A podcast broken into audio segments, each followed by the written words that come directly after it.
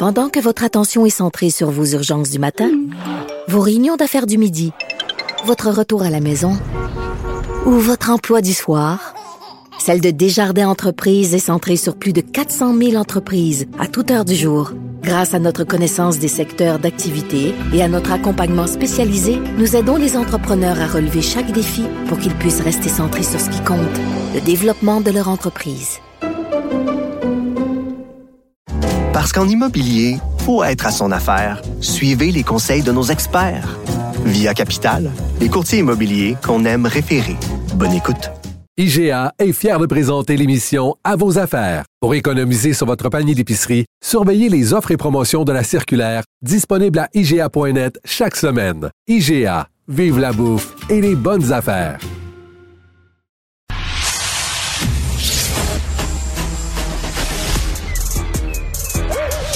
Mathieu Bocoté. Il représente un segment très important de l'opinion publique. Richard Martineau. Tu vis sur quelle planète? La rencontre. Je regarde ça et là, je me dis, mais c'est de la comédie. C'est hallucinant. La rencontre. Bocoté. Martineau. Mathieu, alors, euh, euh, François Legault a dit, j'ai compris le message, si je baisse dans les sondages, c'est parce que les gens sont pas contents de l'inflation. Lui, il relie ça à l'inflation. Euh, non, mais il est exceptionnel. C'est-à-dire, François Legault, en ce moment, refuse d'entendre un message de fond qui est d'abord, je l'ai dit, un désaveu sur le manque de cap dans sa politique. Deuxièmement, dans le fait que c'est il pratique aujourd'hui un nationalisme strictement verbal, sans traduction politique et programmatique, comme on vient de le voir avec sa politique euh, sur l'immigration, qui est, qui est une farce et c'est rire du monde. Mais justement, François Legault, et là, je, je suis étonné, lui qui était capable d'autocritique, rend, rend la conjoncture exclusivement responsable de ce qui lui arrive. C'est de la faute à l'inflation, Mhm. euh, c'est de la faute à El Nino, mais c'est pas de, je n'ai pas de responsabilité dans cela. Or, je pense que c'est la part manquante. François, il, se peut aussi qu'il en soit conscient lui-même. Il se peut que ses conseillers lui chuchotent à l'oreille, Monsieur Legault, quand vous faites du Jean Charret européen en bleu, c'est pas bon pour vous. Mais pour l'instant, publiquement, le message qu'il veut envoyer, c'est la conjoncture est mauvaise pour moi, mais ça n'a rien à voir avec ma politique. Il se peut que François Legault se trompe. Et qu'est-ce que tu penses justement de ces nouvelles cibles d'immigration au Québec? On parle de celle du Québec et pas celle du Canada. Ouais, mais on va quand même faire un lien entre les deux. C'est rire du monde. C'est-à-dire que, pardonne-moi, c'est rire du monde, c'est, c'est cela, parce que faut, objectivement, il nous dit, je maintiens les seuils, je maintiens à 50 000, je les augmente pas. Mais c'est parce qu'il réussit à, nous dire ça, parce qu'il fait une espèce de jeu de, de calcul comptable. Et, parce que dans les faits, si on fait la somme des, en fonction des critères habituels de calcul, on vient de dépasser les 60 000.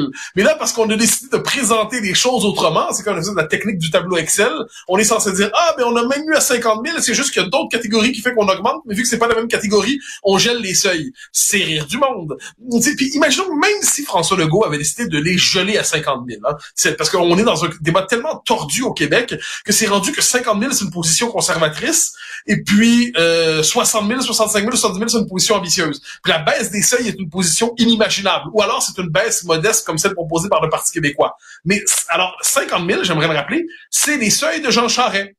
C'est les seuils de Philippe Couillard. Donc là, ce que nous dit François Legault, c'est que je conserve les seuils de Jean Charest, je conserve les seuils de Philippe Couillard et appelez-moi le nationaliste maintenant. Bon, mais cela dit, je leur ai dit, il ne conserve même pas ces seuils-là. C'est un jeu de maquillage comptable et ils le savent et ils le savent. Et derrière ça, il faut le redire, la CAQ, c'est une coalition. Et en matière d'immigration, il y a vraiment deux pôles dans ce parti. Il y a le pôle Jolin Barrette, qui était le pôle responsable en la matière. Et moi, je, je tiens à le dire parce qu'on l'a très souvent critiqué Mm. et très injustement.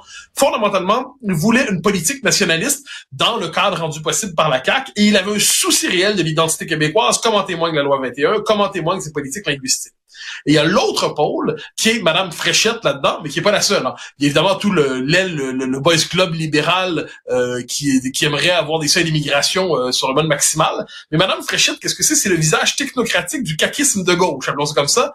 Dans les faits, c'est le Parti libéral, c'est une ancienne souverainiste, hein, mais c'est le parti, elle a l'idéologie du souverainisme post-référendaire, donc un souverainisme qui se confondait idéologiquement avec le, le trudeauisme, et c'est elle qui se vantait ces derniers mois d'avoir été capable de faire tomber le tabou de l'augmentation des seuils à la CAQ, et c'est Ben elle oui. qui porte le dossier. Donc, il va falloir comprendre que dans cette CAQ, en ce moment, François Legault fait le choix, globalement, du Boys Club et de Madame Fréchette, plutôt que de je, Simon Jeanin Barrette, de Bernard et plus largement de ses électeurs. Parce que et là, il y a une phrase que François Legault répète souvent, et il serait bien qu'il se la répète à lui-même. Il ne cesse de répéter, dit-on à son caucus, on n'obtient pas les scores de la CAQ avec le discours du Parti libéral.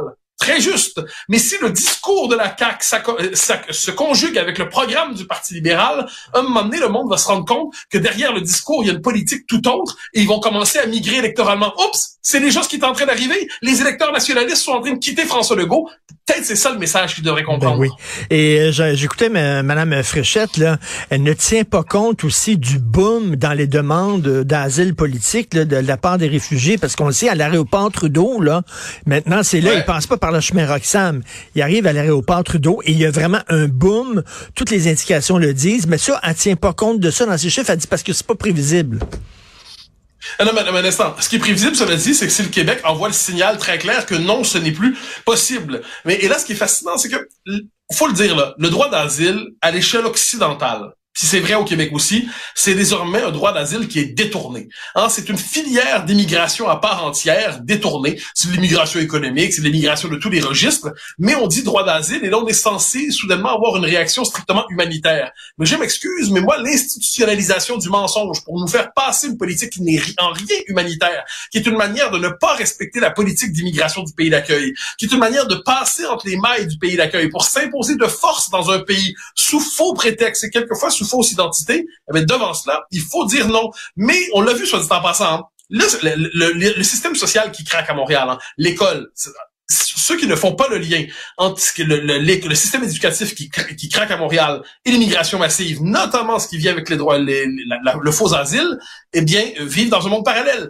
Pendant longtemps, Frédéric Bastien, notre ami qui n'est Mm. plus, hélas, Frédéric Bastien répétait immigration et crise du logement, ça va ensemble. Et là, je me rappelle que les, les bons monsieur à grosse voix lui disaient, ha ha ha, il est pas sérieux ce garçon-là, c'est pas sérieux, c'est pas intelligent. À un moment donné, aujourd'hui, même les grandes banques en témoignent. Il y a que Marc Miller à Ottawa qui dit, on va faire venir les immigrés qui vont construire les logements qui nous manquent en ce moment pour accueillir les immigrés qu'on a déjà accueillis. C'est dans un monde parallèle. Donc, à un moment donné, l'immigration massive, au point où on la reçoit aujourd'hui, est un amplificateur des, du, du, on va dire, du dérèglement des systèmes sociaux. Ça veut pas dire qu'on veut pas accueillir, ça veut pas dire qu'on tend pas la main. Ça veut dire qu'il faut y aller selon nos capacités d'intégration qui, aujourd'hui, sont très nettement dépassées. En terminant, euh, tu parlais de Simon Jolin Barrette et euh, ça fait longtemps qu'on n'en parle plus et je m'ennuie de Simon Jolin Barrette parce que je trouve qu'il n'est pas à sa place à la justice. C'est pas là où il serait le plus le plus efficace.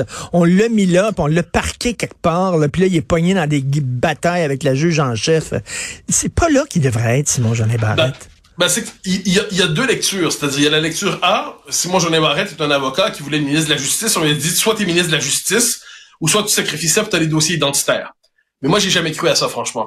Dans les faits, le, le, le, l'aile fédéralisto-libéral euh, bon, du parti de la CAQ a dit il commence à nous causer des problèmes, lui, parce que c'est un vrai nationaliste. Il prend au sérieux les questions identitaires. Pour lui, c'est pas simplement un petit discours, c'est pas, pas simplement de la flûte. Pour lui, c'est vraiment de la politique, les questions identitaires. Donc là, ça commence à leur causer des problèmes. Et chez moi, la lecture que j'en ai toujours fait, c'est qu'ils ont décidé de le mettre de côté.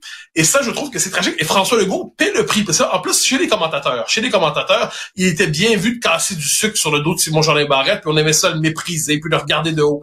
Mon hypothèse, quant à moi, c'est qu'on paie le prix en ce moment à la CAQ du sacrifice de Simon Jolin Barrette et de ce qu'il incarnait, du discours qu'il portait pourquoi? Parce qu'il était le porteur d'une véritable sensibilité nationaliste dans le discours gouvernemental. Dès lors qu'elle est absente, dès lors qu'on l'a laissé de côté dans un poste important, mais il ne peut pas donner sa pleine mesure, et qu'on décide de le remplacer par quelqu'un qui dit fondamentalement le contraire et qui pense le contraire, Madame Fréchette, eh c'est quoi le résultat? Eh la CAQ, aujourd'hui, est en déficit nationaliste, et la CAQ sera pour cela en déficit de vote. Ça, faut quand même s'en rendre compte. Hein?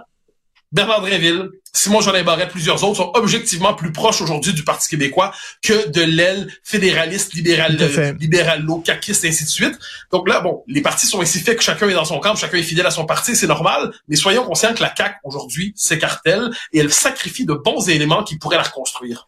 Ben, François Legault dit que s'il baisse dans les sondages, c'est à cause de l'inflation. D'ailleurs, il va, il va t'envoyer un petit, un petit, un petit 500 piastres. T'entends-tu d'avoir un petit 500 Oh, piastres? c'est gentil. Ah, oui, va t'envoyer ça, ça. par Merci, la poste. M. Legault. C'est très gentil, c'est trop aimable. Salut Mathieu, bye.